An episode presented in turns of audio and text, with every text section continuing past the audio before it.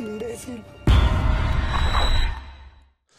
Hola, ¿cómo están? Bienvenidos al Sensacional de Historia Mexicana. Y bueno, pues este que les habla es un Chuy Campos, muy apenado con ustedes, colegas. El domingo pasado tuve un problema muy grande. De hecho, aún, aún lo tengo, ¿no? Que es eh, que literalmente se metieron a mi casa expresamente a robarse a mi perro. a eso se metieron a mi casa. No se robaron otra cosa más. Hemos checado las cámaras, ¿no? De seguridad. Y bueno, pues lo que se puede ver es que en un determinado tiempo una camioneta entra eh, se aparcan, ¿no? Entran las personas que venían dentro de la camioneta y eh, literalmente se llevan unas cosas, entre ellas eh, probablemente se llevaron al perro. Entonces es una cosa horrible la que he pasado, querida comunidad. Pero bueno, les explico todo esto para que vean que no estuve de huevón. Querida comunidad, es algo que eh, para mí es una responsabilidad de estar con ustedes eh, domingo tras domingo y bueno, pues platicar estos temas. Ahora sí, eh, voy, a, voy a saludar a toda la raza que se está uniendo. Ahora sí, querida comunidad, déjenme poner mi musiquita clásica. Ahí está, híjole, música de iglesia que dice la, dice, la, Acá, este, ahora sí, voy a, voy a, conectar a, la, pues, a, mis invitados, querida comunidad.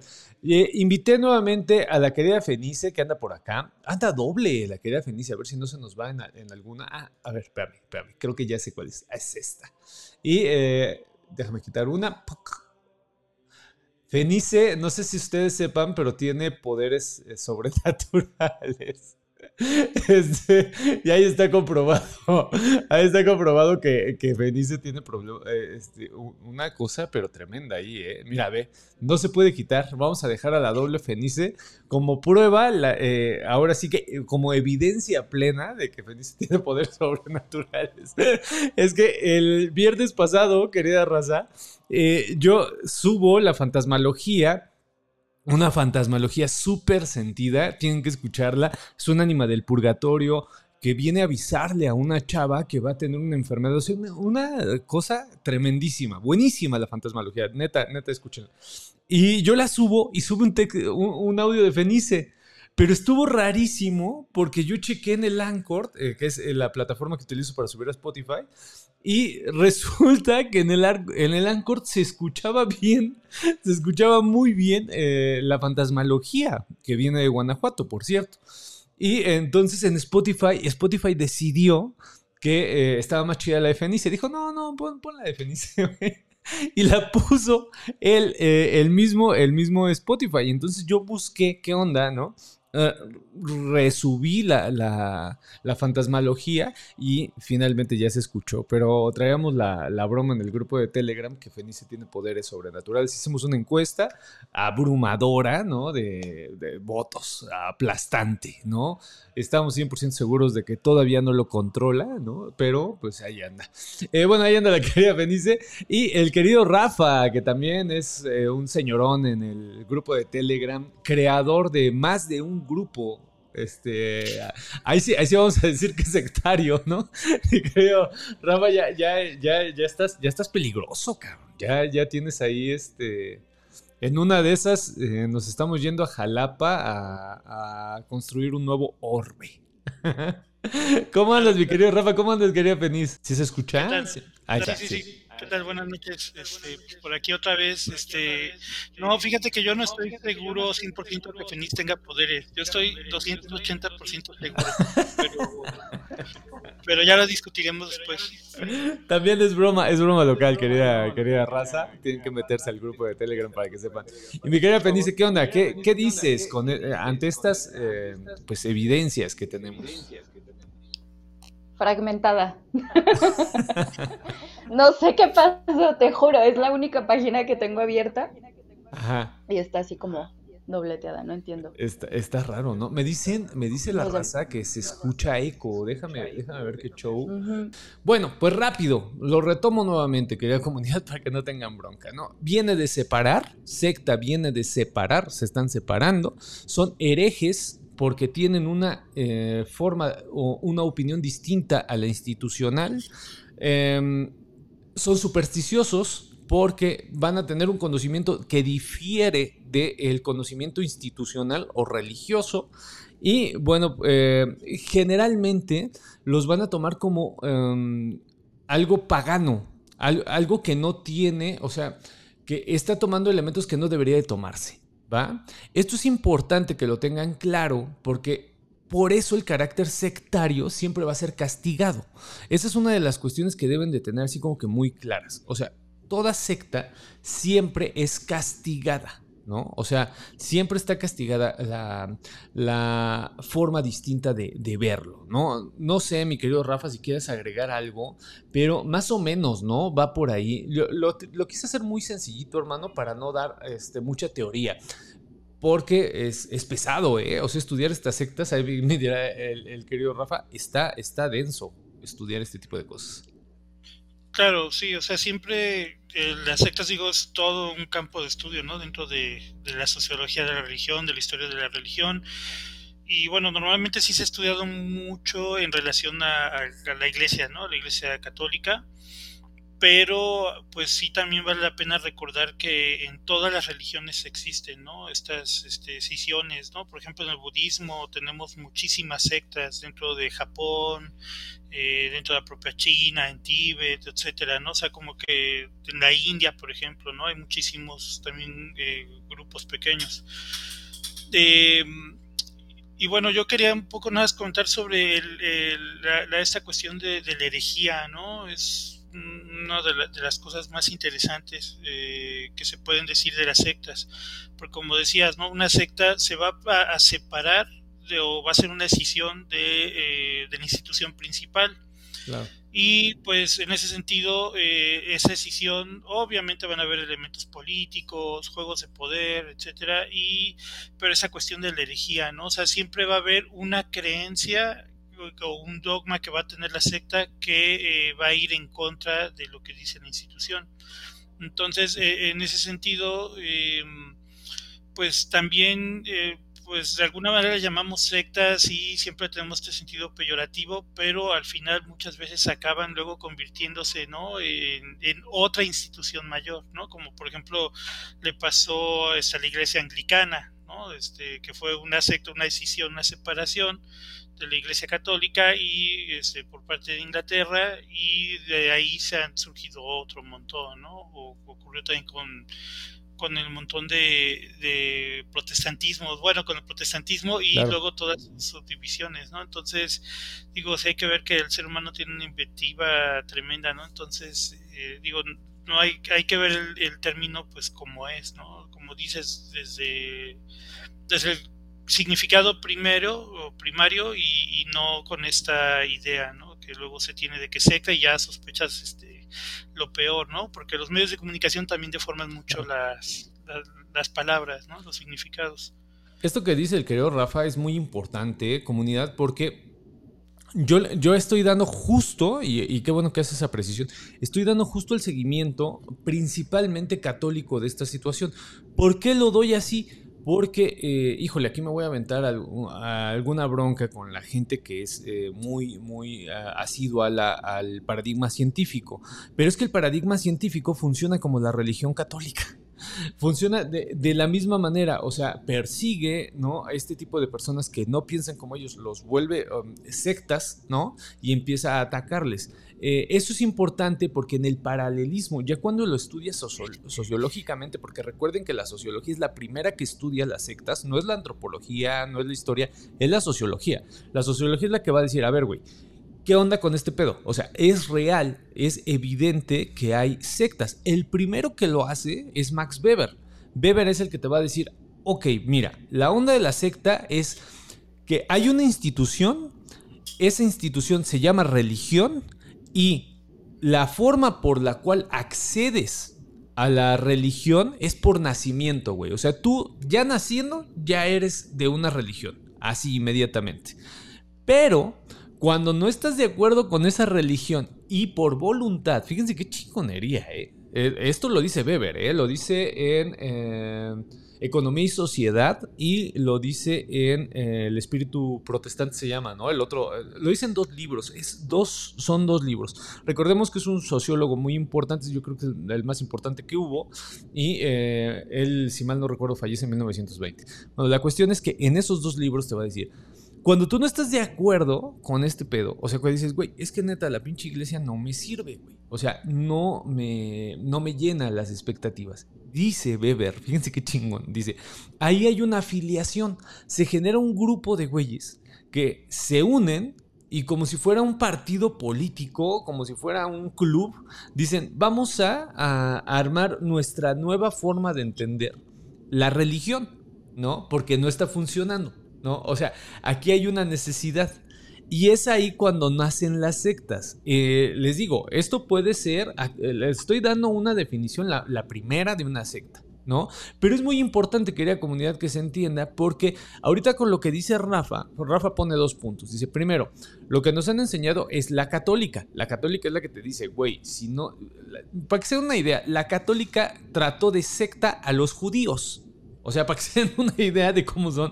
O sea, la religión católica eso tiene. O sea, todo aquel que piensa diferente a, ella, pues es eh, equivocado y por lo tanto es sectario. Eh, lamentablemente ahorita ya no quise molestar a Evita. Evita es una persona que ha estudiado mucho esto de las sectas y las sociedades secretas, pero por ejemplo las sociedades secretas también serían una secta para la religión católica. Y paradójicamente para la ciencia funciona muy parecido. Eh, no sé si hay algún eh, filósofo de la ciencia, por lo general anda el querido Daniel por acá. Si andas por ahí, eh, estaría padrísimo platicar. se, parecen mucho porque son muy excluyentes, o sea, dicen, si no funciona esto, a la fregada, ¿no? O sea, son secta. ¿No? Los cambian. Eso es interesante porque justo la santería que se le conoce usualmente, ¿no? Va a ser tomada como secta. En su, en su momento el espiritismo es tomado como secta. En su momento la teosofía es tomada como secta. En su momento el esoterismo eh, de eh, Eliphas Levi, que es el primer esoterismo moderno que hay, también es tomado como secta. Y bueno, pues ¿de dónde está saliendo todo esto? Pues de la religión católica, que es la que pone los puntos sobre la CIS. La neta, esa es la verdad, ¿no? Entonces ese es el primer punto que quiero, eh, que quería agregar con ustedes, quería comunidad, ahorita los leo. Es este el punto que debemos de, de tomar en cuenta, que la secta según esto, este pequeño paseo que estamos dando, pues es algo que se contrapone a una idea general. En ese sentido, pues no sería negativa.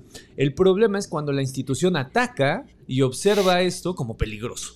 Y ahí es a donde está el pedo, porque efectivamente, o sea, yo no voy a negar que hay sectas peligrosísimas. Eh, las, hay registro histórico de ellas. O sea, no, no les voy a decir, todas las sectas son buenas, obviamente no. Pero eh, sí han sido hostigadas como por ejemplo el caso del espiritismo o la teosofía, que no son negativas, que incluso el espiritismo eh, proponía una idea de, ciudadano muy parecida a la del positivismo, eh, eh, fueron atacados, brutalmente atacados, esos no se andan con miramientos, o sea, todo aquello que no esté en la ortodoxia es pensamiento supersticioso y por lo cual es sectario, por lo cual es secta, ¿no? O sea, ese, es el punto. Vamos a leer los comentarios, mi querido, mi querido Rafa, y ahorita le entramos, no sé si, si quieras, este abonar algo. Acá nos decían que ya se escucha bien, si se entiende, eh, solo que es un poco molesto. Ahorita a ver si se, une la querida Fenicia. Le mandé, le mandé el teléfono para que, para que se, pueda, se pueda conectar. Hizo un último intento, ya no pudo. Acá dice que ya está mejor el audio. Eh, Laura dice, además hay países que ya están intentando legislar estas prácticas. Eh, acá nos pone Daniel, excelente noche. Saludos a las sectas de los sensacionales, nos ponen acá. Laura dice, el riesgo de las sectas es que en su intento de separarse de un sistema religioso buscando su identidad, terminan con un carácter separatista, adoctrinamiento e, e inclusive conductas delictivas. Está súper ad hoc ahorita la recomendación que les voy a dar. Hay un podcast, bueno, hay una plataforma de podcast que yo recomiendo harto, harto así, es de las que más recomiendo, que es del queridísimo y el maestro de todos los que hacemos podcast, que es Olayo Rubio. Olayo Rubio tiene Convoy. Convoy tiene un programa que se llama Conspiranoicos. Querida comunidad, en serio, es un lujo escucharlo. Eh, creo que cobra, mm, ya, ya no sé cuánto cobra, creo que son 70 pesos, 50, 70 pesos al mes. Vale su, en serio, vale la pena gastarlos, porque está padrísimo y él te va a explicar lo que ahorita Laura nos está diciendo, ¿no? Cómo empiezan con esta onda de que eh, buscan una identidad, están como que ahí, no, no, les, no les late tanto y terminan haciendo un desmadre, o sea, porque es real, o sea, si hay, hay casos, los que más, ¿eh? Eso también les voy a ser muy honesto, hay casos en donde ya se les fue el, el seso, o sea, ya, ya están en otro pedo y hacen, hacen locura y media, ¿no? Eh, pero muy interesante, como siempre, la querida Laura. Acá dice, no llegó a la líder de la secta que todos tienen poderes extrasensoriales, Fenice, ya llegó nuevamente, ha estado peleando con su poder. Este, y ahorita ya lo, logró dominar. Eh, ya le hicimos todo un viaje del héroe a la querida. Este, Acá dice, el ética protestante y el espíritu del capitalismo. Miren, el querido Daniel ya, ya lo dijo. Excelente, muchísimas gracias. Es exactamente el libro que quería eh, citar, porque es el primero en donde lo dice mi querido Daniel.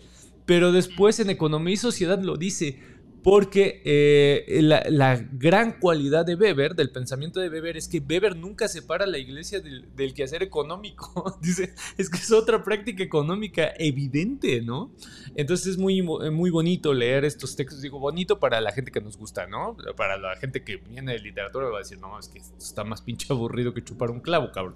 Pero para los que nos gusta, sí está padre, ¿no? Acá Eli nos pone, aquí en León, Guanajuato, hay un ex sacerdote muy querido por la gente. Y hace poco él decidió eh, dejar su sacerdocio y toda la gente lo, está juzgando por eso, diciendo que eh, está en una secta cuando nadie sabemos.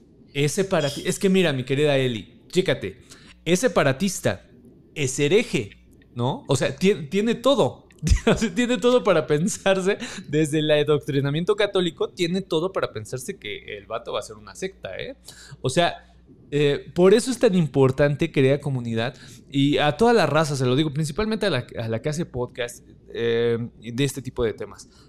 No, no chinguen, cabrones. O sea, un poquito de lectura a la sociología, a la antropología, a la historia, porque luego se van así como si fuesen en tobogán y ustedes afirman un montón de cosas y sin entender la profundidad de campo de los términos.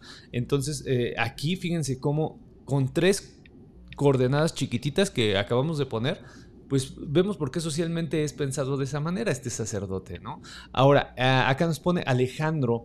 Eh, mi querido Rafa Fenice, si tienen algo que decir, me, inmediatamente hablan, ¿eh? Porque si no, ya ven que yo también me voy como en tobogán. ¿no? Leyendo. Este, Dice Alejandro Ruiz, conocimientos que pasaron por científicos, eugenesia, tierra hueca, racismo, fueron expulsados del centro católico normativo hacia las áreas de supersticiones, desde siempre, desde siempre. ¿eh?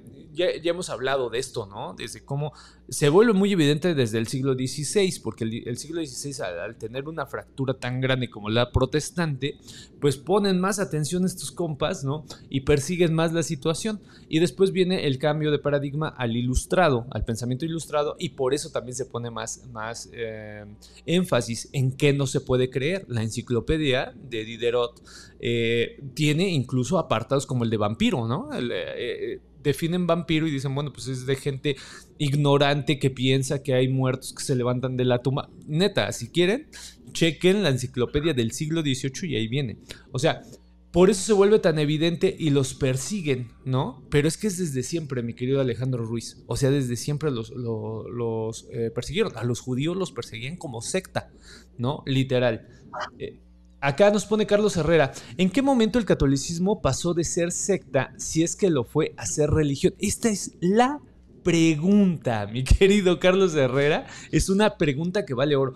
¿Te la quieres rifar tú, mi querido Rafa, o me la, la chingo? Pues bueno, yo lo ubicaría cuando Constantino, ¿no? El emperador Constantino, que ya la hace como la, la religión oficial, ¿no? Este, acordémonos que precisamente el cristianismo pues surge como pues una religión entre tantas que incluso después este fue acusada no de toda esta cuestión de cuando se quema Roma y todo esto eh, fue con Cicerón no este, sí, sí sí. sí y, este y pues eh, aquí viene toda esta parte en la que siempre están haciendo alusión, ¿no? De las catacumbas, de tener que tener eh, la práctica religiosa oculta eh, y esa cuestión, ¿no? Entonces ya cuando viene el emperador Constantino, pues ya los nombra como la iglesia, como la religión oficial, ¿no? del Imperio Romano y pues ya de ahí dejó de ser secta, ¿no? Pero... Sí, sí, sí, así como lo dice el querido, el querido Rafa, es así. Ahora, hay otro momento el momento de, Calvino. Eh, el momento protestante, eh, puritano más bien, ¿no? Esto lo sé gracias a mi esposa, ¿eh? No crean que yo soy, yo soy rechingón, no. Esto es porque mi esposa me, dio sesiones permanentes de su tesis y gracias a ella sé muchas cosas de este tipo de cosas. Eh, viene con Calvino. Calvino hace una persecución a todo aquel que no piensa como él pensaba que se debía de llevar a cabo la iglesia. Calvino es el otro, del otro lado, ¿no? Es eh, la otra persona que empieza a condenar eh, este tipo de situaciones. Todo aquel que salga del protestantismo o puritanismo en este, en este caso, eh, pues va a ser condenado, ¿no? Pero fíjense que en la, eh, en la sociología, recordemos que esto del estudio de las sectas lo ha tenido por muchos años la sociología, desde muy reciente se se, ha encargado la antropología y después la historia. La historia siempre llega al último, somos unos huevonazos, este, siempre llegamos al último, pero la antropología ya lo ha hecho, lo ha hecho muy bien y después la historia.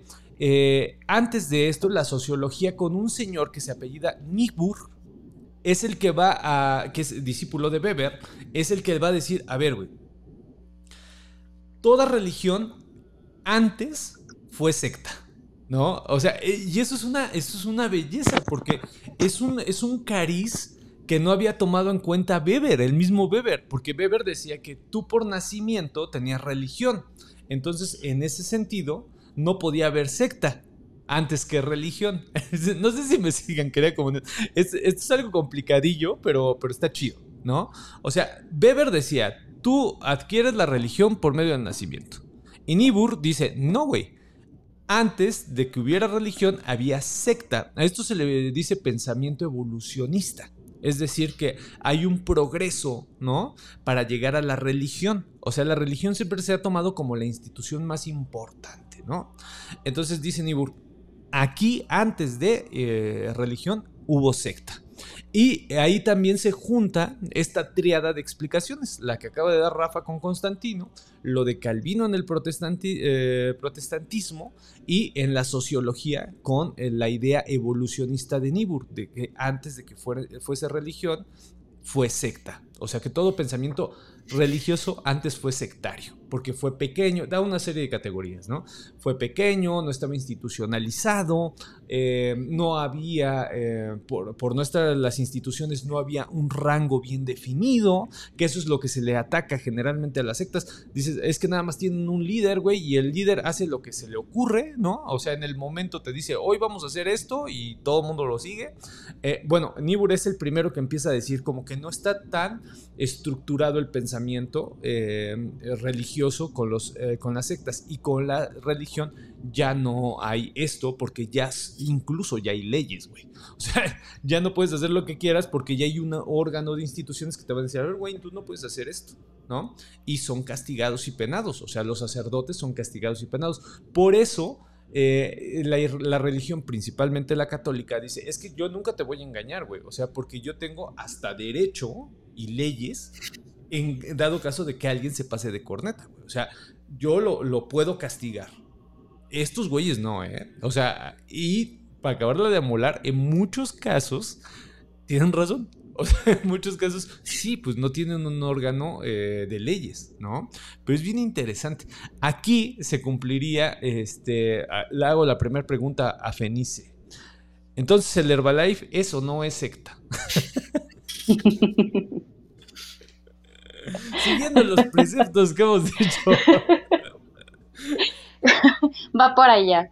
No, quería agregar un poquito eh, esta parte, precisamente, ¿no? En el momento en el que existe ya ciertos códigos de conducta, ciertos rituales, pues se institucionaliza, ¿no? O sea, ya empieza a modificar también tu conducta, eh, no solamente como miembro de, esa, de ese grupo, ¿no?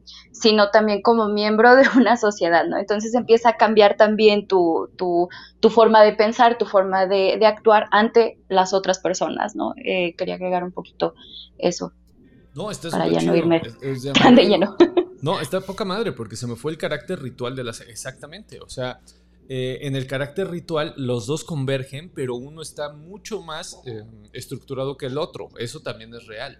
Eh, me hiciste pensar esta película que le gusta tanto a, a Vladimir, le mando un abrazo al querido Vladimir, de, del Congreso de Magia, que se llama Midsommar, que, que se ve ahí, ¿no? Toda la estructura de...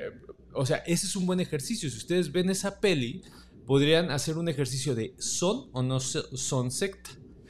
Porque eh, a mí, en lo, eh, a lo particular, esos güeyes son una religión. Están completamente institucionalizados, tienen sus rituales bien definidos, eh, están excluidos, que sería una de las situaciones que sí estarían a favor de que fueran sectas. Ya lo vamos a ver ahorita, ¿no? Generalmente las sectas, las, las que son peligrosas, se excluyen de la sociedad. Eso, eso es una constante, ¿no? Pero salvo eso, tienen un carácter súper bien definido como religión. Entonces es, bien interesante como ahorita que nos cuenta Fenice del ritual y eh, bueno, pues cada ritual tiene una cosmovisión. Entonces cada cosmovisión ordena el caos. Por lo tanto, ya van en un proceso de institucionalización. Es algo, miren, es fascinante. La historia, la antropología de la religión, la historia de la religión, son temas muy interesantes eh, que hacen reflexionar mucho eh, a cómo se constituye uno como sociedad y como ser humano, ¿no? Eh, es, es muy, muy importante. Acá voy a poner más comentarios porque tengo pero para arriba. Acá nos pone la manipulación de la religión católica impuesto uh, desde el principio. Es que es parte de la institución. La institución siempre debe de excluir lo otro, ¿no? Eh, es, es, es la, la, verdad. Dice paren de sufrir, ya se escucha bien. Haciendo alusión a esta, eh, ahí sí, sí, está cañón, ¿no? Los de, eh, ¿qué era, ¿cómo se llamaba esta iglesia? Mi querido Rafa, no sé si te acuerdas, pero sí eran, eran, eran cariocas, eran eh, brasileños y salían los, los domingos. ¿De, de la luz del mundo? Algo así. no, ¿Fin del mundo? ¿no? no espera, no, no, no. No. No, había otra. ¡Ah! Son los pares de sufrir. Ahorita que nos digan, ahorita la raza no, nos pero, ajá. Nos dice, pero sí, efectivamente, los pares de sufrir que salían en la noche, ¿no? Salían en los. Justo en el momento en donde tenías que comprarte un masajeador de pies. en ese momento salían sus compas a venderte el agua de no sé qué lado, ¿no?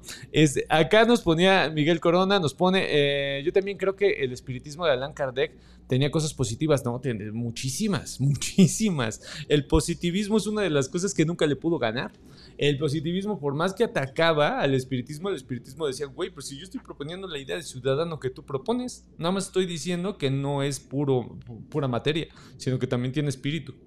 Y que es eh, interesante estudiarlo desde el espíritu, porque el espíritu tiene progreso. Esa es una de las cosas que el espiritismo eh, incorpora a, los nuevos movimientos religiosos.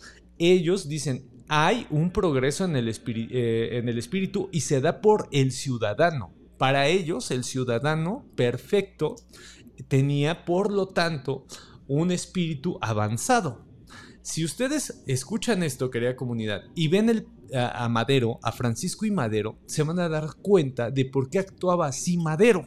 O sea, Madero no actuaba así porque fuera padrecito, ¿no? Al contrario, Madero actuaba así porque era un espiritista de los más avanzados, uh, por lo menos de América. ¿Sí? Entonces es muy interesante verlo de esta manera, ¿no? El, espiritismo es eh, tan importante que después se va a ir regando eh, a otros movimientos eh, espirituales, ¿no? O sea, se va a ir incorporando porque el espiritismo le dio otra cualidad al papel del religioso. Otro de los puntos del espiritismo muy interesantes es que le da la voz abierta a la mujer. La mujer que históricamente había manifestado eh, esta sensibilidad a lo sobrenatural era callada por la Iglesia Católica y por eh, el protestantismo también. Y acá lo que hacen es incluirla. Por eso las mediums, las mujeres generalmente en el espiritismo son las chidas. O sea, son, son, son las, las buenas. ¿No? Eh, muy interesante. Todo esto del espiritismo. Hay que ser uno, ¿no? Mi querida Fenice y, Rafa. Hay que refarnos uno de espiritismo. Eh, a mí me, gusta muchísimo, ¿eh? O sea, yo el espiritismo, cada que lo leo, digo, no, es que esta madre estaba buenísima, buenísima. Yo no sé en qué momentos la desvirtuaron, pero está, es muy interesante. Incluso desvirtuada desde la misma, eh, desde el mismo espiritismo, ¿eh? No estoy hablando de que fuera de, sino dentro de, también lo han desvirtuado un poquillo. Este, nos ponen acá, buenas noches. ¿Qué sucede con las sectas que dicen operar a las personas espiritualmente y en el progreso llegan a hacer incisiones a las personas y dicen que estar amparados por la medicina? Nos pone Jorglenis Carmona. A ver, ¿alguien quiere eh, eh, contestar esto? Pero yo ya, ya, ya hablé como perico con toda la vida. Pero no sé si mi querida Fenice o el Rafa se, se quieren rifar ahí. Uy tema delicado, ¿no? este, híjole, yo creo que como en todo, ¿no? Hay charlatanes y obviamente el, muchos charlatanes como que van superándose, ¿no? Van como subiendo de, nivel hasta tener ya sus grupos, ¿no? Y, en efecto hay de todo. Eh, tengo entendido que estas son eh, operaciones psíquicas, ¿no? Entonces, eh, tengo entendido que también han funcionado muchísimo. Pachita, ¿no? Por ejemplo, es un, ejemplo de, pero también a partir de eso, pues obviamente hay mucha gente que, se aprovecha, ¿no? De este tipo de, situaciones para obtener eh, dinero, prestigio, entre otras cosas, venden incluso como cursos eh, para, para hacer también como un parte de este equipo, ¿no? Yo, yo siento honestamente que este tipo de temas son como pincitas, ¿no? No, no dudo de su eficacia, pero tampoco tengo como pruebas, no es como ese no tengo pruebas, pero tampoco... No, no tengo dudas, pero tampoco pruebas, ¿no? Entonces, eh, eh, va por ahí. Yo siento que también es tema como de... Pues para darle durísimo, ¿no? A, a esta parte. Pero no, yo la verdad no lo ubico tanto como en una secta. ¿No? Este, yo sí siento que podría prestarse para otro tipo de delitos o beneficios personales de personas, pero yo no lo metería en una secta, este, por muchas cuestiones de medicina, eh, entre otras, ¿no? Pero mm, sí yo no le daría ese, ese término de, de secta. ¿Tú, Rafa, cómo ves, mano? Pues mira, ese, yo tampoco, y qué bueno que Feni se, se, fue en eso, porque yo también lo estaba pensando, yo también no creo que sea como tal secta, no dudo que haya grupos como estos de Para de Sufrir que según hagan esas operaciones. Ahora, eh, de que estén como amparados por la medicina, definitivamente no, ¿no? O sea, ningún médico va a estar de acuerdo. Eh, de hecho, ahorita me hicieron recordar, hay un video de un señor en Cuba que eh, opera con un cuchillo todo viejo oxidado y pues se ven los videos, ¿no? Que si lo clava, que sale ligeramente manchado con sangre y hay todo un grupo de personas que casi casi que ya lo veneran, ¿no? Y el señor muy sencillo, o sea, de hecho pues ya tienen un jacalito y todo, ¿no? Él no vinculado a santería ni nada más a cuestión como tipo espiritismo, porque de hecho hay que mencionarlo, casi todos los que hacen esas operaciones psíquicas casi siempre lo hacen desde el espiritismo. ¿No? De que dicen que el espíritu de un médico es el que lo hace. Recuerdo en Brasil hace muchos años, ¿no? Había un grupo de estos médicos que incluso era con las propias manos, ¿no? Que había videos en los que se veía que incluso metían las manos dentro del abdomen de las personas y sacaban órganos, ¿no? Entonces, bueno, eh, va más del lado del espiritismo. Digo, mm, no me ha tocado a mí tampoco como conocer así como tal sectas al respecto. He tenido experiencias personales, ¿no? Con personas que hacen ese tipo de operaciones eh, que me ha tocado conocer o ver pero no lo manejan como tipo secta, o sea, es más como dice Fenicio, o sea, es una persona aislada que da sus consultas y todo esto, ¿no? exacto, exacto, exacto, exacto. Esa, esa, situación entraría en otro lado. Ahora, yo lo que creo es que eh, entra lo que es la eficacia ritual, aquí eh, este, este mm, fenómeno que estudió Claude Levi-Strauss, que es un antropólogo importantísimo, a unos les cae muy bien, a otros les cae gordísimo, como todo, ¿no? Pero eh, lo estudió. Él, esto de la eficacia ritual lo estudió. Yo te recomiendo, ¿no? Que, que le tires por ahí. Y también a para que veas que sí hay charlatanería en esto, porque también eh, no todo es mil con hojuelas, ya lo hemos dicho muchas veces, ¿no? No todo es mil con hojuelas, está James Randi. James Randi, eh, sus múltiples eh, documentales que hizo, uno de ellos muy impactante fue con Medicina Psíquica, donde él encontró, es que es una genialidad desde que lo enuncias. Un ilusionista va a estudiar a estos compas pues les caían las mentiras tremendas, ¿no? O sea, eh, la mentira entendida como eh, el que quieres engañar a la persona. Yo la crítica que siempre le he hecho a, James Randi es que nunca se salió de la idea científica. O sea, de nuevo, eh, por eso insisto mucho, esta idea paradigmática de de herejía y religión la tiene muy clavadita la ciencia occidental. ¿eh? Es, es, muy parecida. Esa es la crítica que le hago. Eh, tiene muchos beneficios lo de Randy, ¿no? Porque a veces se que, la mayoría de las veces querían abusar de las personas que hacían eh, a las que eran sometidas pero meten un costal a todos incluso la medicina tradicional eso está mal eh, a mi forma de ver, yo creo que ahí le faltó visión antropológica e histórica a James Randi. Por lo demás es una maravilla. ¿eh? Hay, que, hay que consumir mucho a James Randi, yo insisto mucho en eso, ¿no? Es un gran, gran, gran eh, divulgador del pensamiento crítico y escéptico. Entonces hay que, hay que checarlo de esa manera. Pero así como lo dijo Fenice y, el querido Rafa, esa ya es harina de otro costal, eso ya no sería sectario, ya no sería parte de una secta, ¿no? Acá nos ponen que si hablamos de los testigos de Jehová, tampoco serían secta, aunque fueron tomados como sectas, no son una secta. De hecho, eh, son una de las, eh, em, de las religiones que más eh, problematizan y hacen reglas, mano. O sea, eh, en ese sentido son, son complicados de, seguir, al igual que los mormones, ¿no? Esta onda de los mormones, que por cierto a los mormones los, en México los hicieron y deshicieron. Actualmente a los testigos de Jehová los ven como gente molesta, ¿no? Pero a los mormones son así como que, ay, ya llegó un mormón que me ayude a poner mi, mi lona. y ahí están los mormones arreglando las lonas. Somos bien cabrones este, aquí en Latinoamérica con los mormones, ¿no? Este, yo creo, mi querido Acatano, que ahí no entraría como secta. No sé qué piensen ustedes, pero para mí no son secta. Son una religión como eh, separada, sí, pero que viene del vientre cristiano, ¿no? Este, acá nos pone Paulette. Y ya desde el significante de la palabra secta cobra un sentido bastante estigmatizado, una construcción muy fuerte por parte del catolicismo. Muchísimas gracias, querida Paulette. Acá nos pone Laura, aquellos que te invitan a retiros donde te cobran por cada nivel de pertenencia y te dicen, ay, híjole, ya se puso densa la querida Laura, ¿eh?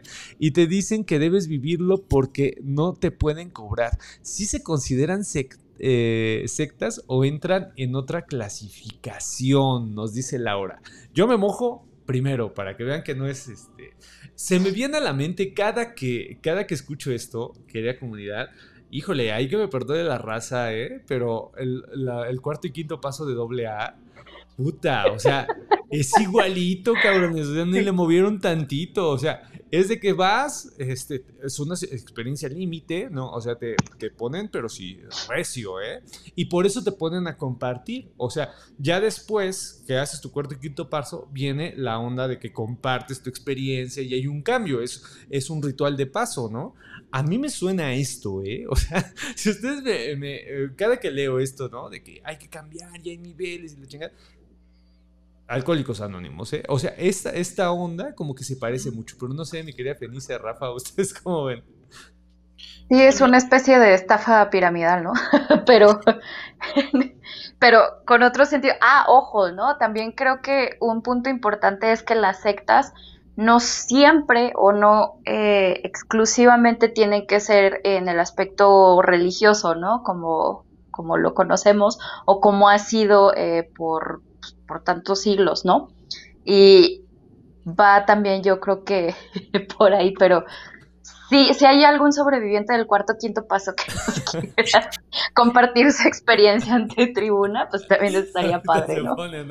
Yo creo que sí hay mucha raza, güey, porque fue muy, muy este muy común, y más en los barrios. Andabas en la pinche fiesta, güey, y llegaba algún pinche bocho amarillo diciéndote que te iban a llevar a Reino Aventura. y tómala, güey, ibas a tu cuarto y pindo paso, ¿no? O sea, e, e, era muy común el secuestro en el barrio de la raza de los doble A. Pero, este, no sé, mi querido Rafa, ¿tú qué onda? ¿Qué show? ¿Qué? Este, no sé si, bueno, alguien le tocó cuando se puso esto muy en boga, eh, Lidia Cacho sacó un artículo, una investigación muy buena sobre el tema. Eh, no recuerdo si el artículo se llamaba algo así como violencia sanadora, una cosa así, eh, porque de hecho ella veía, bueno, lo que ella estudió de varios testimonios, es que había gente que regresaba de estos campamentos y había una incidencia más o menos considerable de suicidios de manera posterior, ¿no? O sea, como que, o sea, no es de que te mueras allá porque no te dieron de comer, ¿no? O sea, es de que llegabas aplastado, o sea, a algunas personas, otros les sucedía pues la transformación que ellos esperaban. Pero realmente yo cuando lo leí, este, pues lo que hacían estos grupos, yo no los conocía, hasta que un amigo me empezó a contar que fue y todo, y fue terrible. Era un, hermano de cuando yo estaba de, de, masón. Y este, él por ser masón lo, lo hicieron peor que a todos, ¿no? Entonces fue una experiencia terrible, sí, sí, sí, sí. Este, dice que casi pues sin comer, insultos, todo. Dice que con los ojos vendados, que le hicieron, este, nada más lo llevaron a un lugar y que cavara un hoyo y le dijeron casi casi que ahí va a ser tu tumba y todo en la noche lo llevan con los ojos vendados, el último día, bueno, ya en la noche anterior ya terminar todo, y dice que él a través de la venda lo único que veía era como resplandor, le quitan la, venda y entonces nada más alcanzó a ver una fogata y una cruz enorme, ¿no? Entonces le dijeron que tenía que, sí, sí, estuvo muy feo, tenía que negar, ¿no? Que ser masón, tenía que negar todo y que aceptar a Cristo. Y le hicieron un edicto, güey. sí. Le hicieron un edicto. sí, este, y lo que sucedió, bueno, él estuvo muy mal después de esto, ¿no? Este, estuvo, pues digo, con un estrés este, postraumático, toda esta cuestión. Y este, lo que le pasó, bueno, ya poco a poco él tuvo de hecho que ir después al psicólogo y todo, porque esta cosa lo, marcó mucho. Y este, ya después de, de, yo ponerme a investigar toda esta onda y todo, pues yo dije, híjole, esto sí está como que muy enfermizo y me recordó mucho eh, esa parte de, de, 1984 de la novela de George Orwell, ¿no? De cuando a este Winston, ¿no? Era el personaje que le ponen los tubos estos con las ratas y que todo es que le acerca y que porque era su fobia, ¿no? Entonces ya cuando las ratas le van a acercar al rostro, que le van a comer la cara, eh, justo en ese momento lo quiebran y entonces ya cuando lo quiebran psicológica, emocional, mentalmente, ¿no? De todo, eh, le quitan las ratas y entonces lo que hacen es que descubren un, un, pues una cortina y se ve el rostro del gran hermano. ¿no? Este, y entonces al final él sentía que, que asocia esta cuestión de que me salvé de este sufrimiento con el gran hermano, ¿no? Entonces me recordó mucho pues esta cuestión, ¿no? Que al final este, te ponen al límite ya cuando te quiebran, entonces ya te ponen la cruz, ¿no? Entonces acepta a Cristo, entonces haces ahí como una asociación bien enfermiza entre en que ya acabó el sufrimiento con esta imagen, ¿no? O sea, como una onda de un, conductismo así, pero como muy maquiavélico. Sí, sí, sí. Este, y sí, Lidia Cacho sobre eso. Digo, es que yo, yo agregaría esa, esa viñeta, ¿no? También esta parte como de requisitos para hacer una secta, etcétera. Eh, sería como violencia en todos, o, en todas sus variantes, ¿no? De verdad, es agregado también, o sea, no, creo yo que esa también es una de las diferencias, ¿no? En el que te, hay mucha violencia psicológica, física, hay abusos, no se puede decir la palabra, ¿no? Pero ya sabemos de cuáles, eh, y, y, de todo tipo, ¿no? Económica, etcétera. Entonces, yo sí agregaría así como, no una viñeta además, sino que la pondría como de las primeras, ¿no? O sea, violencia, de verdad. Híjole, me, Qué fuerte. Me, recordaron un montón de cosas. Por ejemplo, esto que cuenta Rafa, esto se llama edicto. estos edictos de fe se hacían en, la época novohispana. O sea, tú, tú estabas llevando a cabo una energía, herejía, perdón, y lo que te tocaba era esto, ¿eh? Pero eh, me gustó mucho, mucho, mucho, mucho, aparte de ahorita lo que, lo que nos acaba de contar Fenice, ¿no? De la idea de la, violen de, de la violencia, que hay un libro de, eh, híjole, creo que es Peter Gerard, no, recuerdo bien el autor, antropólogo también, sobre la violencia, el uso de la violencia en la religión. Pero es muy importante esta, esta situación de, de llevarlos una experiencia límite. O sea, esta es, es, la clave de todo movimiento sectario, ya sea bueno o malo. ¿eh? O sea, si te llevan a la experiencia límite, ¿qué es esta experiencia límite? Es cuando ya eh, la sensación y la emoción ya es muy primitiva. O sea, ya no hay em, capacidad de razonamiento. Yo pensaba que era una especie como de mito, ¿saben? O sea, yo nunca he vivido algo así. Eh, em, o no he llegado a esos extremos, pero al parecer sí los hay. Eh, y bueno, pues por ejemplo, uno de estos eh, momentos es, por ejemplo, el duelo o la muerte de alguien, es una situación límite, ¿no? Y, y podremos poner diferentes grados de, momentos eh, límite, ¿no? Pero cuando lo, logran es cuando eh, ya no hay vuelta atrás. Te quedas en la secta sí o sí.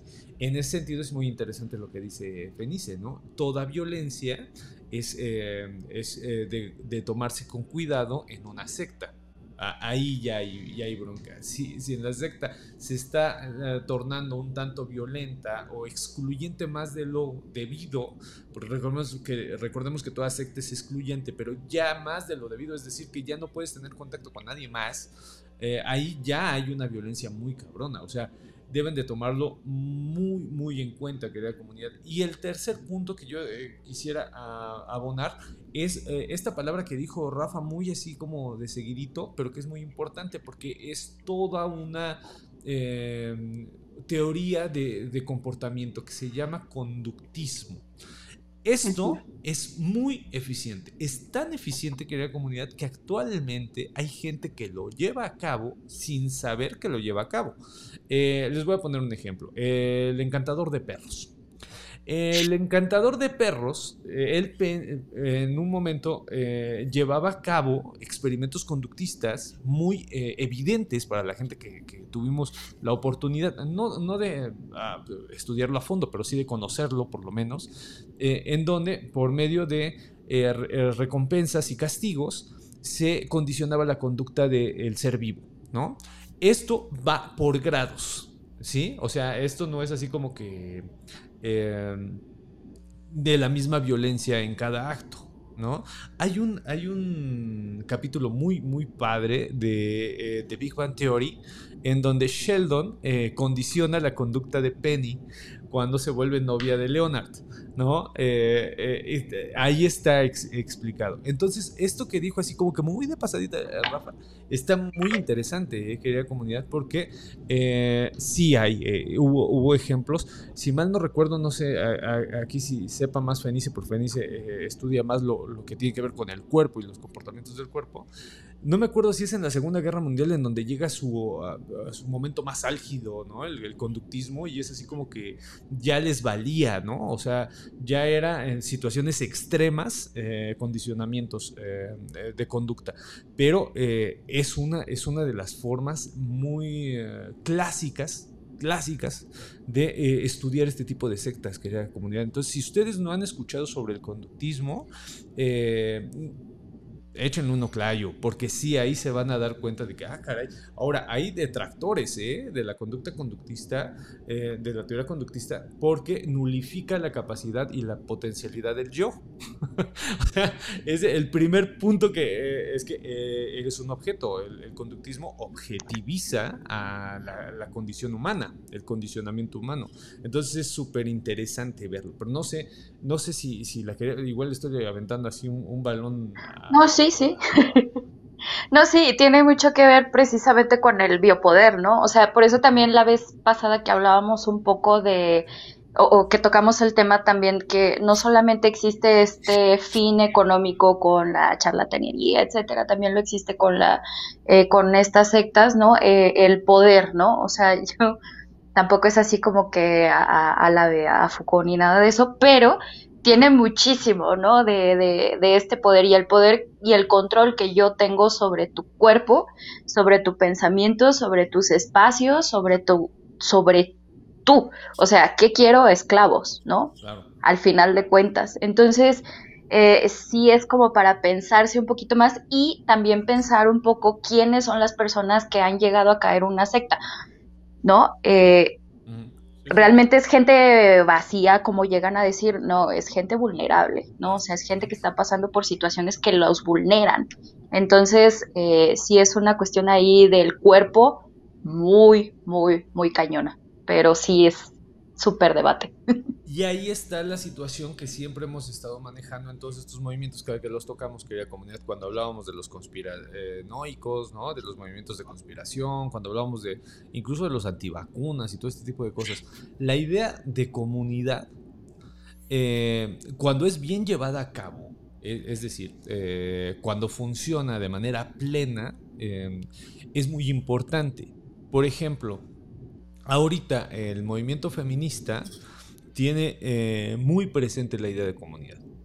Eh, es, muy interesante verlas porque cuando tú las ves, eh, incluso medios masivos que son que las atacan brutalmente, o sea que se ve la incisión constante, no pueden doblegar la idea de comunidad. Esto yo creo, espero que alguien lo, lo estudie, porque en ese sentido eh, es como la comunidad es eficiente. Imagínate una persona con este grado de vulnerabilidad que está en una comunidad. Es decir, que hay una comunidad, puede ser micro, puede ser macro, la escala que ustedes quieran, pero funciona la comunidad. No tendría que recurrir a los, a los regímenes, eh, regímenes sectarios ¿no? Porque la misma comunidad lo está cogiendo, la, misma comunidad, incluso la idea de religión en un principio como institución, como la menciona Weber, es muy interesante porque es una comunidad. O sea, tú estás viendo que la gente está, por ciertas normas e instituciones, está pues siendo eh, protegida. Ahora, ¿qué pasa cuando entra el factor económico? Que es lo que está diciendo Fenice. Ahí es a donde se desvirtúa todo. Eso es, eh, es real, es real, o sea, lo, puedes checar. Por eso cuando las personas están vulnerables y tienen estos grupos eh, que actualmente les dicen grupos comunitarios, ¿no? O grupos de autoayuda, pero que realmente funcionan, ya sean cinco personas, ¿eh? no estoy hablando de que sean cientos o miles, ¿no? Aunque sean diez, cinco, tres personas que permitan eh, que funcione el eje comunitario, no caen estas personas, o sea, las personas que están en, vulnerabilidad. Pero ¿qué pasa si son aislados? Ahí hay una broncototota y ahí siempre me ha gustado mucho pensar en voz alta esto porque se pone manifiesto a Kant. Emmanuel Kant hablaba mucho de esto, hablaba mucho de la naturaleza y de la insociable sociabilidad del ser humano, ¿no? Que es muy interesante. Dice, el ser humano no quiere estar en sociedad, pero debe estar en sociedad. Dice, porque si no se lo carga el payaso, güey. O sea, y empieza a explicarte por qué. O sea, no todo Kant es malo, aunque es ilustradísimo, e, es muy interesante, eh, porque te ponen eh, estos, estos eh, problemas. Entonces, estas herramientas que estamos diciendo no es porque nos sintamos los muy muy, sino porque creo que son, son pistas, ¿saben? Si ustedes ahorita están en un proceso vulnerable, bueno, en primera, pues la comunidad acá en el grupo de, de Telegram, yo siempre me he jactado de que funciona perfectamente, nadie llega y te vende nada. O sea, aquí somos muy, muy, en eso somos muy estrictos, ¿no? Eh, en, ese, eh, en, ese sentido somos beberianos, ¿no? Así como que decimos, ni, ni madres, aquí no, no vengan a vender. Eh, y segunda, está Laura, está Fenice, está varia banda que a la primera de cambio te está tirando esta Paola. Paola, yo he visto que Paola tira unos parotototes, la quería bárbara, ¿no? Cuando ha pasado algunas cosas ahí con miembros de la comunidad. En corto, Carlita, toda esa, toda esa raza, Ángel, eh, inmediatamente llegan y, oye, pues cuéntanos de aquí, y así, ya sabes, ¿no? Se pone padre. Eh, eso es importante, porque ahorita que estamos hablando de las, de las sectas, ¿cuál es el antídoto de las sectas? Pues justo una comunidad sana. ¿No? En donde tú puedas, eh, vamos, o sea, tener un momento de, reflexión. Siempre, siempre se me, se, me, se me escapa de la mente este historiador del arte tan importante que hablaba de los momentos de silencio. Él decía que cada gran creación eh, de la humanidad fue un momento en donde el ser humano tuvo un momento de silencio. Y él eh, aborda el silencio como esa capacidad que tiene el ser humano de no escuchar a nada más que a él mismo, que se me hace bellísimo. Eh, es, sumamente seductora la idea y también utópica, ¿no? De escucharte a ti mismo. Dice este, híjole, se los voy, lo voy a apuntar un día de estos porque, porque es, es, una joya. Y yo creo que eh, en esos momentos de silencio es donde defines mucho de lo que eres como ser humano en realidad. Entonces, eh, justo el, antídoto para las sectas, pues son estos momentos de silencio y a veces te los da el soporte de una comunidad. No es tanto que estés solo, eh, sino que la misma gente te dé chance de reflexionar sobre, sobre lo que eres y cómo estás. Por eso la eh, insistencia siempre de que eh, no se excluya la filosofía de la vida, ¿no? Actualmente la filosofía se ve como un güey pacheco fumando en las islas de, de, filos, ¿no? O sea, ese es nuestro, en México esa es nuestra definición de filosofía. Y es muy triste porque la filosofía lo que hace es eh, que hagas silencios y a partir de esos silencios ves en dónde estás situado. O sea, a mí no me interesa lo que piensa Heidegger, a mí me interesa lo que provoca Heidegger en mí cuando lo leo. Eso es lo que me interesa, la capacidad de razonamiento que me hace sentir una idea. Pero bueno, este, ah, nos pusimos muy filosóficos, más bien me puse muy filosófico porque sí me interesa mucho que la raza que cae en estas sectas entienda que lo que necesita es escucharse, no escuchar a otros güeyes, necesita escucharse a ellos, ellos primero y después eh, que la comunidad le tire un paro, ¿no? Este, acá nos pone, uh, Lutero se consideró secta desde luego, yo creo que la más, la más peligrosa. no solamente una secta, sino que la más peligrosa de todas. Este, acá nos pone, según el catolicismo, todos son sectas, ¿no? la cienciología nos, manejan como secta, ¿no? Híjole, aquí se nos van a ir, pero sí, tremendo. Hay que hablar un día de la cienciología, es interesantísimo. Eh, Oye, Chuy, ahorita que dijeron este, que para el catolicismo todo es secta, este, y aquí hay, voy a hacer un paréntesis, ¿no? Pues quién sabe o qué onda, yo me dedico al, área forense, ¿no? Entonces, una constante es cuando a veces llega a haber, eh, pues, ciertos homicidios o ciertos actos ahí bastante crueles y brutales, y llega a haber algún símbolo totalmente distinto, este, o cualquier cosa que brinque ahí fuera de, la idea del, que tenemos del catolicismo, ¿no? En automático lo encasillan en, sectas satánicas, ¿no?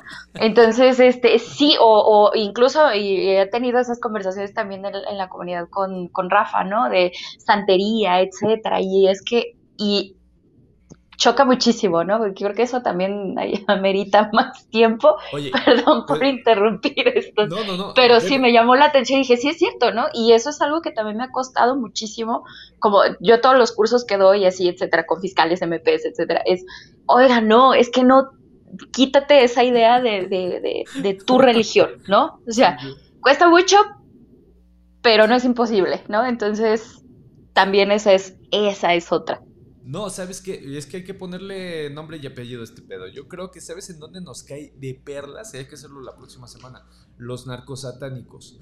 Porque en los narcosatánicos se ve clarí, así, pero como lo está diciendo Fenice, así. así, o sea, llegaron unos güeyes, no entendieron qué pedo, eran, eran, vendían droga, eran narcosatánicos. Y como el nombre era sumamente vendible, o sea, no les interesó llevarse una religión entre las patas de una comunidad. No, pues, narcos satánicos y tan, tan, ¿no? Y fue muy eficaz. Entonces yo creo que, ¿qué les parece si la próxima semana, Fenice, Rafa, nos rifamos a los narcosatánicos? Querida comunidad, ahí nos ponen si sí o no.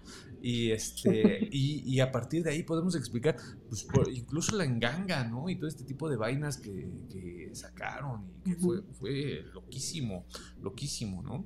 Eh, esta eh, estigmatización de la mujer también bien cabrona en ese, en ese proceso que se llevaron a la chava esta entre las patas y sin consideración alguna, ¿eh? O sea, eh, eh, es, muy interesante. Vamos, vamos a rifarnos la próxima semana si nos da chance la comunidad.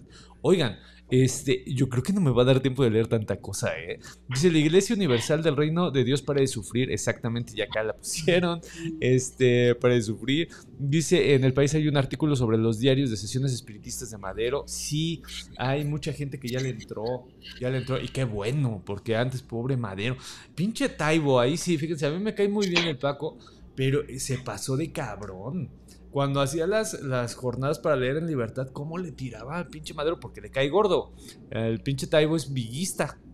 Entonces el cabrón le tiraba, pero le tiraba así, pero cabrón, a, Madero y se quedó. Se quedó la gente, este, ya, lo, lo Mi suegra, a la cual le mando un abrazo, hoy cumpleaños. Mi suegra odia a Madero, dice. Este güey debió ser padrecito, no presidente, nos dice, ¿no? Este, por, por la idea, ¿no? Que tenían, eh, por pinche Taibo cabrón. Este, acá nos pone, este, en el país hay un artículo, la iglesia para de sufrir, hablen del coaching eh, coercitivo, híjole, ese nos, y, y, creo que ese, Vamos a aventar como unas siete, siete, secciones de esto, ¿eh? Este, sí, sí, vale la que se, Que se meta al grupo, ahí lo hemos estado hablando estos días. Alma, métete al grupo si no estás y, ahí también le entramos. Este, acá dice, buenas noches, eh, ¿se puede marcar normal para contar una historia? Pues ya será la próxima, mi querido Ibn Prutsky. es que no sé cómo decirlo. así viene Ibn Prutsky. Este, eh, yo creo que la próxima semana te, te late porque sí estaría chido echar platiquita contigo, pero pues ya no va a dar tiempo. Dice, yo he visto cómo les lavan el cerebro a sus integrantes, los alejan de sus familias, trabajos y hacen que pierdan básicamente todo lo que es importante para ellos. Este, nos ponen acá seguidores del niño Fidencio que también tienen secta, hacen operaciones con cuchillos y sin herramientas. Catarino también le sabe a este pedo, ¿eh?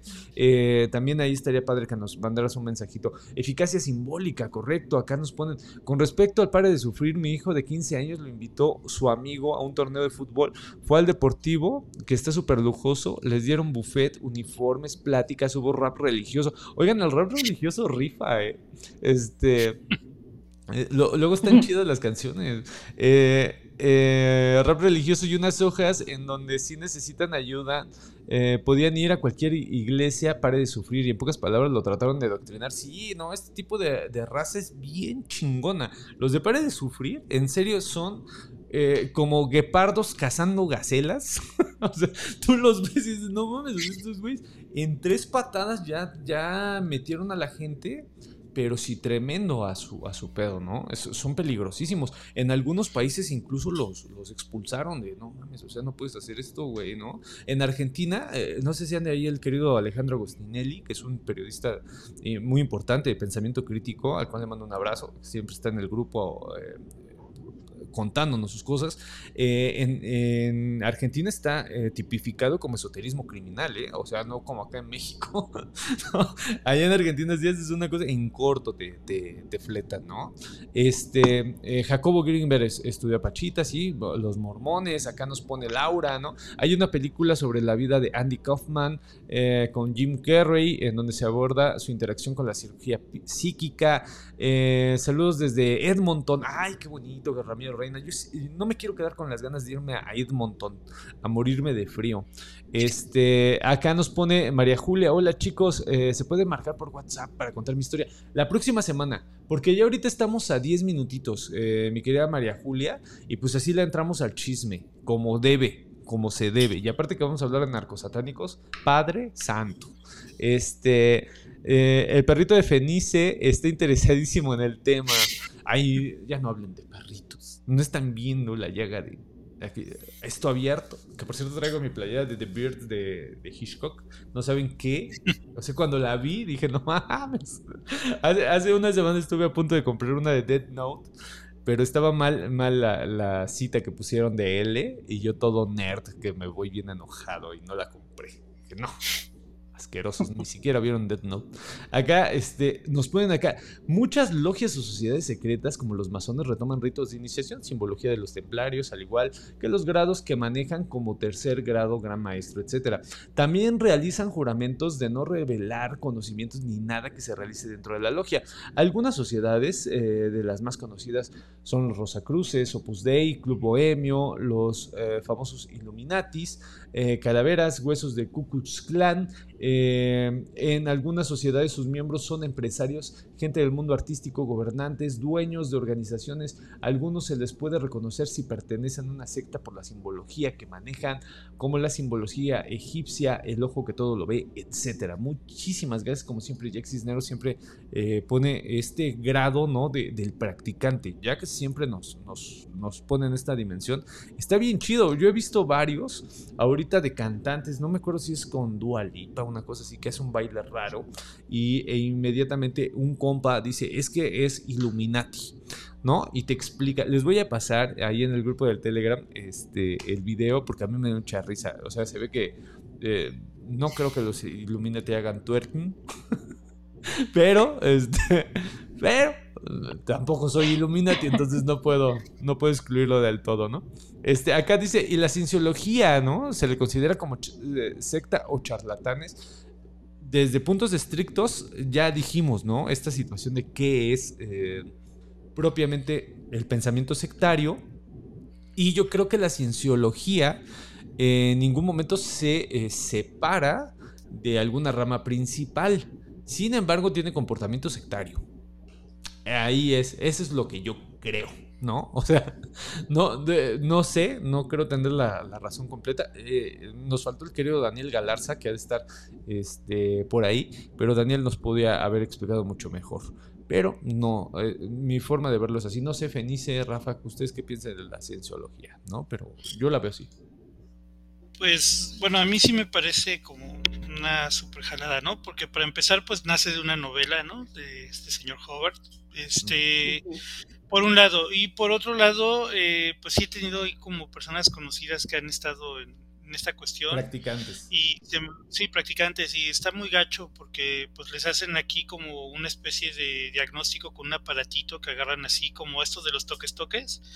Pero, este, sí, pero que según que les miden no sé qué energías, ¿no? Porque bueno, ahí tienen toda una teoría y este todo lo malo que te pasa pues es porque ahora sí digo, diciéndolo en términos coloquiales, estás vibrando bajo, ¿no? O sea, como que estas cuestiones de las energías están como mal y entonces pues necesitas como recibir ciertas cosas o digo, no sé qué exactamente que hagan, no, nunca me contó a fondo esta persona, pero pues este pues tenías que dar dinero, ¿no? Entonces ya así como para que ya después como que te subiera la, esta cuestión de esta energía y pues lo gacho es de que esta persona pues era homosexual y eh, bueno es homosexual y este y dentro de la propia religión eh, condenan o dicen que es que no recuerdo la palabra, ¿no? Pero como que tuvieran un alma mala o algo así dentro y entonces este como que esto siempre los mantiene abajo, ¿no? Entonces todas las cosas malas que le pasaban era por esta cuestión, o sea, como que ahí sí ya se me hace como una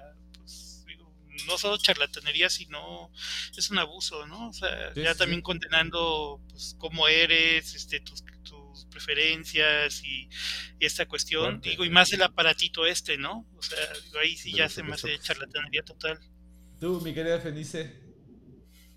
Pues yo sí lo veo más del lado de la secta. Pero pero ante los ojos de, de, las demás personas ya como en un proceso de consolidación de religión, ¿no? No sé, es como cuando te dice una escuela que era como patito, ¿no? Y de repente te dice, ya estamos en proceso de certificación, ¿no? Algo así, pero no hay como una certificación. ¿no? Eh, eh, entonces, yo siento que están como en ese proceso, ¿no? Pero sí ejercen cierto tipo de violencia, este, y yo para mí esa ya es así, a, mí lo que me, mueve, yo por eso lo decía que era comunidad, es que no viene ningún, em, vamos, o sea, no hay ninguna institución de la cual se separen, pero de que tienen, un, o, sea, de, que tienen un comportamiento sectario, bueno, pues, o sea, es evidentísimo que tienen un comportamiento sectario. Ahora, yo no me sabía lo de los toques toques. porque ya me hiciste pensar en que muy probablemente la raza Saiyajin este, tiene ese aparatito y te checan tu ki. Ándale, te, te van checando el ki. Yo vibraría muy alto. sí, sí, sí, como él dice, como él dice, sale ese de tú, ¿no? Se rompe el. Ah, no. Este, eh, estaría loquísimo. Acá nos ponen, este, ¿podrían recordar el nombre del artículo que habla sobre el edicto? Em, el artículo, me dices, es que hay varios, mi, mi querida Yorglenis Carmona, no es, em, no es uno propio, eh, todos los libros que, te- que traten sobre Inquisición, por ejemplo, te, te voy a recomendar el clásico, ¿no? Que es Inquisición y Sociedad de Solange Alberro, pero el edicto de Barcelona sobre el espiritismo, yo creo que estaría bueno que lo vieras.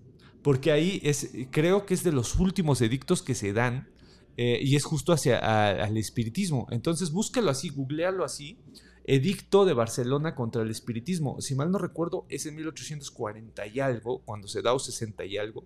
O sea, en el mero momento del espiritismo de Kardec se está haciendo el edicto. O sea, y ahí fue un edicto de quema de libros, muy interesante. O sea, todas las obras de, de Kardec fueron a una hoguera comunitaria y las quemaron.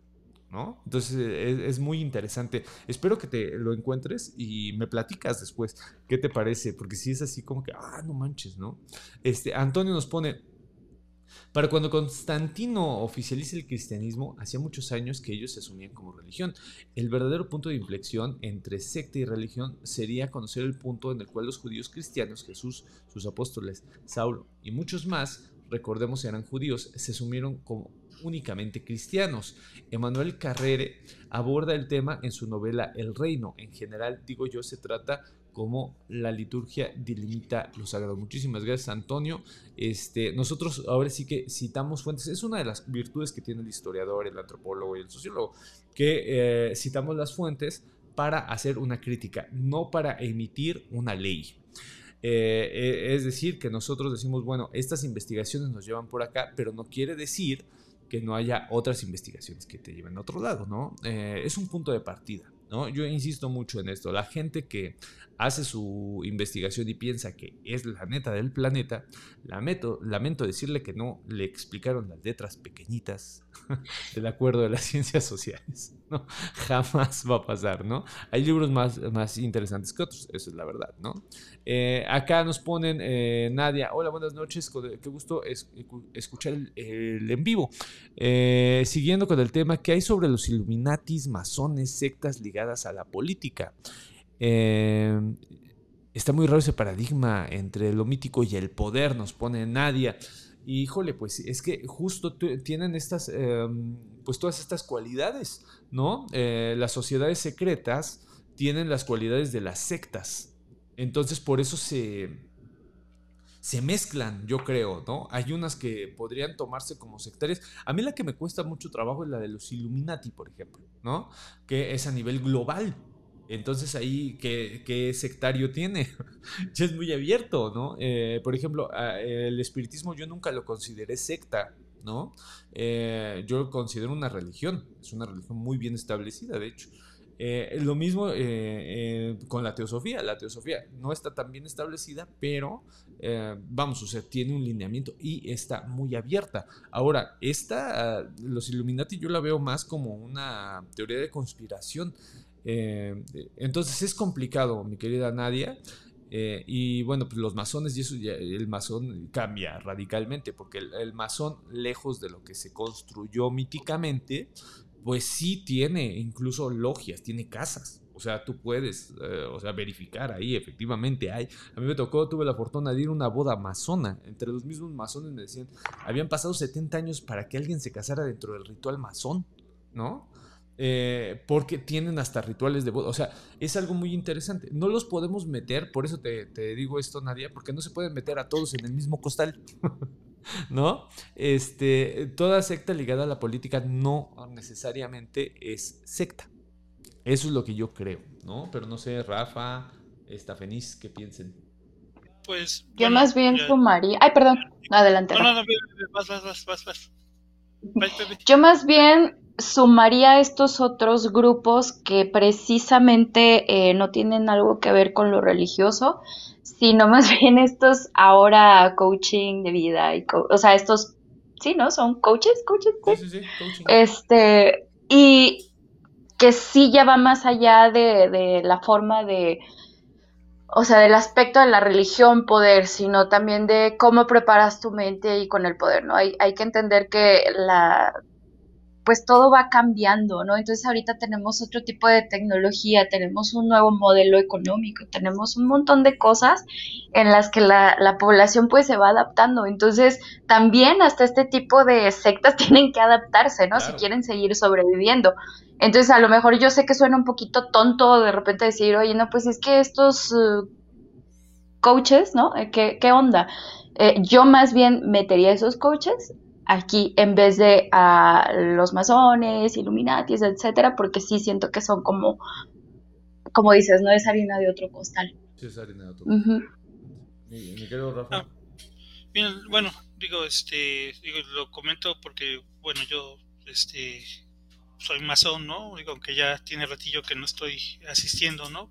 Eh, pero, eh, bueno, hay una idea así como muy conspiranoica respecto a eso. O sea, realmente, bueno, y hablo más que nada en caso de la masonería en México, sí hubo un momento en el que sindicatos de maestros, y estoy hablando de la época dorada del PRI, ¿no? En el- de la CTM y todo el sindicalismo y todas esas cuestiones, ¿no? Por ejemplo, aquí en Veracruz, en Jalapa, los sindicatos de maestros, si tú eras de tal sindicato, este, te metían a, a la logia y a través de, de que, ah, es que él es este del sindicato y es masona, entonces lo voy a jalar y cosas por el estilo, ¿no? O sea, como que sí hay un favoritismo pero ya esta idea de que uy, ya este controlan todo y que hacen los planes y todo, no, yo creo que eso sí ya es mucho este, conspiración.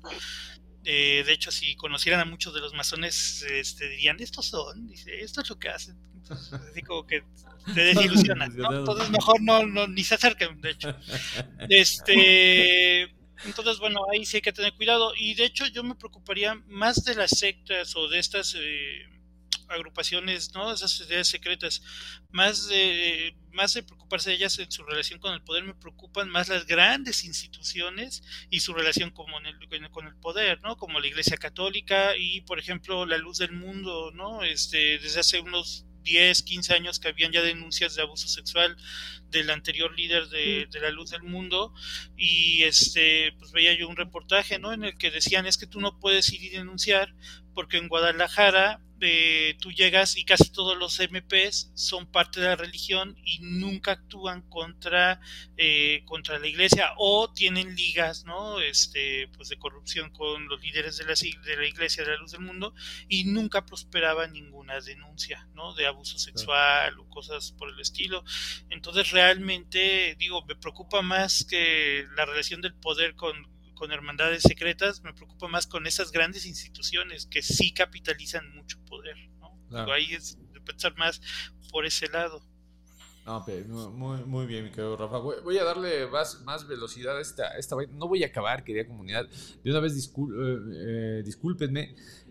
pido disculpas porque eh, es muchísimo lo que llegó. Y eh, como tenemos que parar mucho para platicar, para que se genere la conversación. Y aparte, que nosotros les demos información, porque al final de cuentas, pues escuchar a tres güeyes hablando, pues nos vamos a una taquería, igual se pone más chido. Pero, este, vamos, o sea, lo que queremos es, generar, generar un poquito de diálogo, ¿no? Este, de nuevo, mi broma tonta de los de Lutiers, ¿no? De, de, que esto deje de ser un monólogo para que se vuelva un biólogo, ¿no? Es, acá nos pone eh, Jorglenis Carmona dice, el nombre del libro del uso de la violencia en la religión. Mi querida eh, Jorglenis, yo me... Te lo estoy diciendo de memoria porque ya tiene mucho que lo leí. Es eh, La violencia y lo sagrado. eh, creo que se llama. Y no me acuerdo si es Peter Gerard o René Gerard. Pero es una de las dos. ¿Vale? Eh, si mal no recuerdo, está editado por Anagrama cuando Anagrama todavía traía cosas interesantes, porque después se, se dedicó a la literatura, se, tiene eh, títulos muy importantes, ¿no? La editorial Anagrama, pero eh, en ese momento también traía sociología, de antropología, de historia, estaba bien chido, ¿no? Eh, acá nos pone Gemus, Gemus, ah, mira, acá ya te había puesto. Eh, René Gerard, la violencia y lo sagrado, mira, no estaba tan lejos. Eh, acá dice Omar Godfellas, dice, hace unos meses escuché una plática sobre el autor de una tesis sobre alcohólicos anónimos y mencionó que contaban eh, con ciertas reglas. Es así que tal vez podría ser como una religión o secta, o no. yo siento que en algún momento sí funcionaron como secta. Aquí en Latinoamérica eh, pegó muy cañón. Eh, no todos, ¿eh? No con esto no quiero que me lo tomen mal, la raza de alcohólicos anónimos, pero así, no mames, este güey, qué pedo. Eh, no todos, pero sí hubo banda que lo hizo muy mal, ¿eh? O sea, no estamos hablando de la estructura pura y dura, sino estamos hablando de los anexos, por ejemplo, los fuera de serie, los rebaños sagrados, en donde metían a la raza literalmente ya eran campos de concentración, o sea, literalmente los trataban de lo peor, porque estas experiencias límites del cuarto y quinto paso se les salían de las manos y después hubo hasta gente que murió, eh, documentada en prensa. O sea que salían y, ay, es que terminaron estos, eh, estaban haciendo un, no sé, eh, no sé si propiamente el cuarto o quinto paso, paso, pero estaban haciendo algo de eso y terminaron muertos. Con esto, insisto, lo, lo voy a decir clarito, no quiero decir que todos. Sería una mentira. Lo que quiero decirles es que en algunos casos sí estuvo muy cañón. Y fueron casos en donde que creen que se juntaba. Pues se juntaba la pobreza extrema, se juntaba gente solitarias, se juntaba una mala política por parte del Estado de la drogadicción que siempre la ha tenido, ¿no? Desde toda la vida, desde la prohibición del alcohol ha tenido, ¿no? Desde que estigmatizaron la marihuana, porque Estados Unidos quiso que se eh, estigmatizara en la Revolución Mexicana, posterior, el, México revolucionario, y bueno, pues eso es consecuencia, ¿no? O sea, no veamos todo, eh, echar la culpa a un grupito por todo, no, no, no, hay varias, varios eh, elementos que considerar, pero pues es, eh, en algunos casos fue horrible, man. Sí estuvo, estuvo manchado, mi querido Omar. Eh, vamos, espero que, quede clarillo, porque luego van a decir, pinche Chuy, está echando a los alcohólicos. No, no es eso, sino que se parecen en muchas cosas, ¿no? Acá dice Laura, desafortunadamente no solamente las sectas, sino en otros grupos aprovechan la vulnerabilidad de los individuos para despersonalizarlos y manipularlos. Este, acá nos pone Omar, la tesis se llama Sobriedad y Fe, Enfermedad, la historia de Alcohólicos Anónimos. Oye, canal, pues mándala al grupo de Telegram, no seas gacho, ¿no?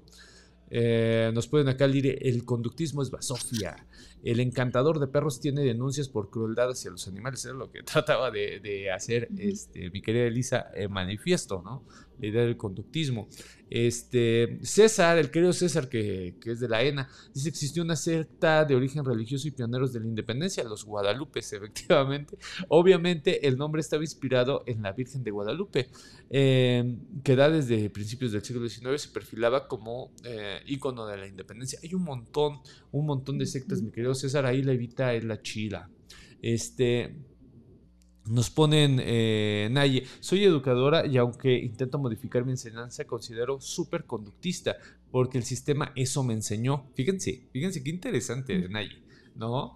Eh, pero la verdad intento modificar, pues sí, es que en serio, en serio, en serio, en serio. A mí me dan una ternura cuando dicen, hay que modificar los planes de estudio. No, hay que modificarte a ti, güey. O sea, primero te modificamos a ti, después modificamos los planes de estudio. Acá dice, el conductismo explica más que nada para las mascotas, pero para ser al humano no, pues el conductismo se ve superado. Mm, no, para las mascotas tampoco aplica. Eh, es mi punto de vista, ¿no? Dice, ni para las mascotas está chido. Acá, de acuerdo, Paola. Dice, la cienciología empezó como una apuesta en una borrachera, nos ponen acá. Es, así, Paola, em, la SS de los nazis es secta, nos pregunta Josefina. No, era una parte de una institución, de una institución muy bien jerarquizada y muy cruel, este, que era una institución de guerra, ¿no? Eh, por eso es tan evidente, ¿no? Su crueldad. Eh, pero no hacen evidente las crueldades de otros estados-nación. Ese es el gran problema, ¿no? en esa guerra sí fueron unos hijos de lo que tú me quieras decir, los nazis y, los eh, rusos y los gringos y todos. o sea, ahí no, no hay como que nada más que te enseñan esta idea, ¿no? De que la historia la cuentan los vencedores.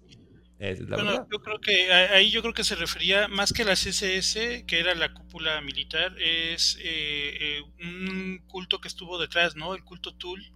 Ah, que, bueno, que ahí sí era como una especie como de, secta, ¿no? Como un culto. Ah, ok, sí es cierto. Mira, ¿sabes qué? Muchísimas gracias eh, para responderle a Josefina. Hay, es, hay un historiador argentino que se llama Mariano Villalba. Él es historiador del esoterismo y estudia justo esto que está contando Rafa.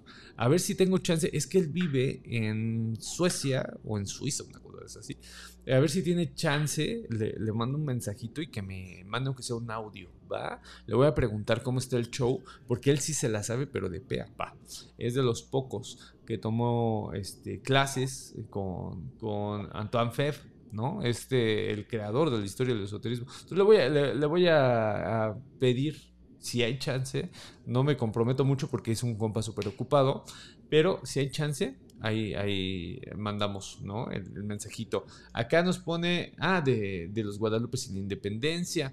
Querida comunidad, ya no me va a dar tiempo. Ya estamos 10 eh, minutos eh, pasados de lo que recomienda el Spotify que, que subamos de, podcast. Entonces, me gustaría cerrar. Vuelvo a hacerle la invitación al querido Rafa y a Fenice a ver si pueden la próxima semana. Pues ya estoy abusando bien, cabrón. Este, pero si tienen chance estaría guapísimo. Nos traemos a los narcos satánicos de nuevo, ¿no? Este, y, y ahí este, que se haga la segunda parte de, pues yo creo al menos tres manos, porque lo del coaching este, no nos lo podemos perder. ¿No? Esa es otra. Este, pero para cerrar, mi querida Fenice, ¿qué, cuentas de esto, de este pequeño paseíto que hicimos?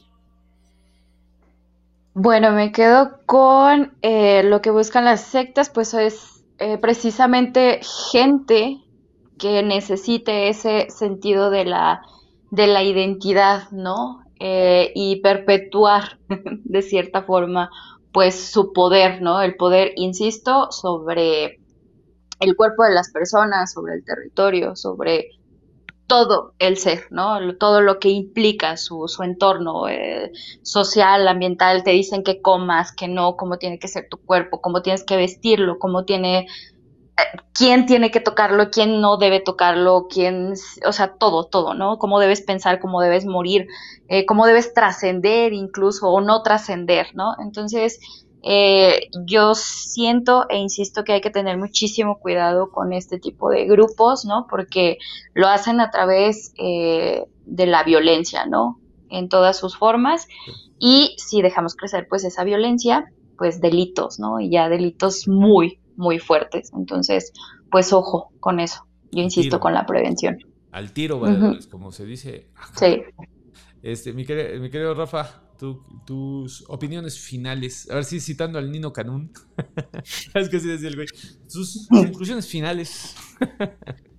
pues bueno, eh, ya un poco lo que dijo Feniz, ¿no? Este, aquí tenemos que eh, las sectas, pues obviamente van a, a jalarse, ¿no? A gente vulnerable y pues yo creo que dejo así como abierto abriendo ya la puerta de dentro de ocho días, que ya no tocamos eh, un aspecto crucial luego dentro de las sectas, que es el líder, ¿no? El líder carismático, o sea, mm. digo, la persona que van a seguir, precisamente es lo que va a pasar en el caso de los, de los narcos. Era lo que te iba a decir, exactamente. Va a estar, el, va a estar el líder, ¿no? Entonces yo creo que dejamos como empezando a, abrir ¿no? esta cuestión ¿no? de que siempre, eh, o bueno, no siempre, pero que en, las sectas va a haber un líder y este es el que va a decir y va a ejercer todo este control del que hablaba Fenice, ¿no? que pues de hecho, pues como ella dice, va a acabar en cosas terribles, ¿no? Muchas veces, incluso a veces con la propia vida del líder, ¿no? Tenemos aquí el caso de estos de Puertas de la Estrella, ¿cómo se llama? Estos de que en el 97, 98 se mataron cuando pasó el cometa Hale-Bopp y que venía el ovni atrás,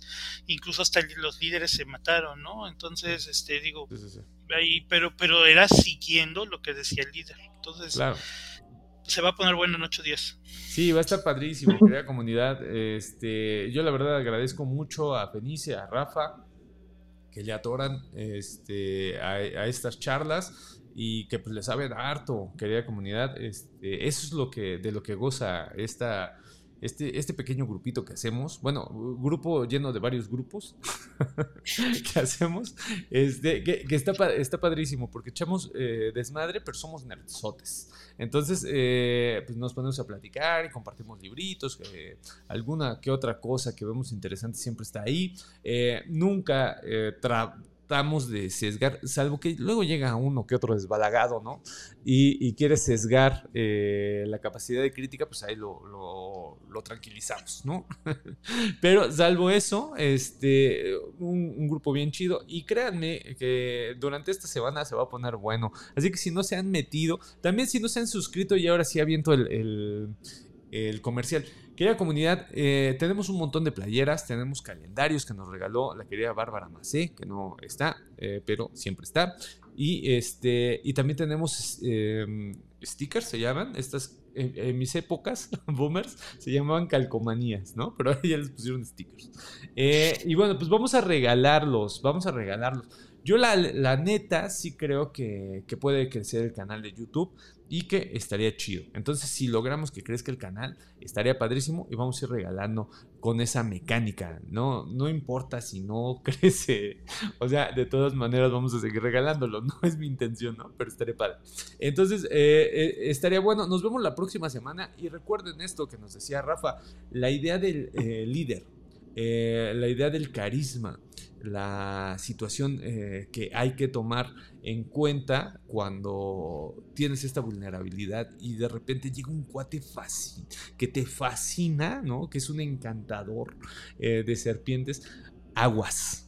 y generalmente, aquí como dice la querida Penice, lo dijo una vez, ¿no? Generalmente son hombres. que es lo peor. Entonces pónganse al tiro.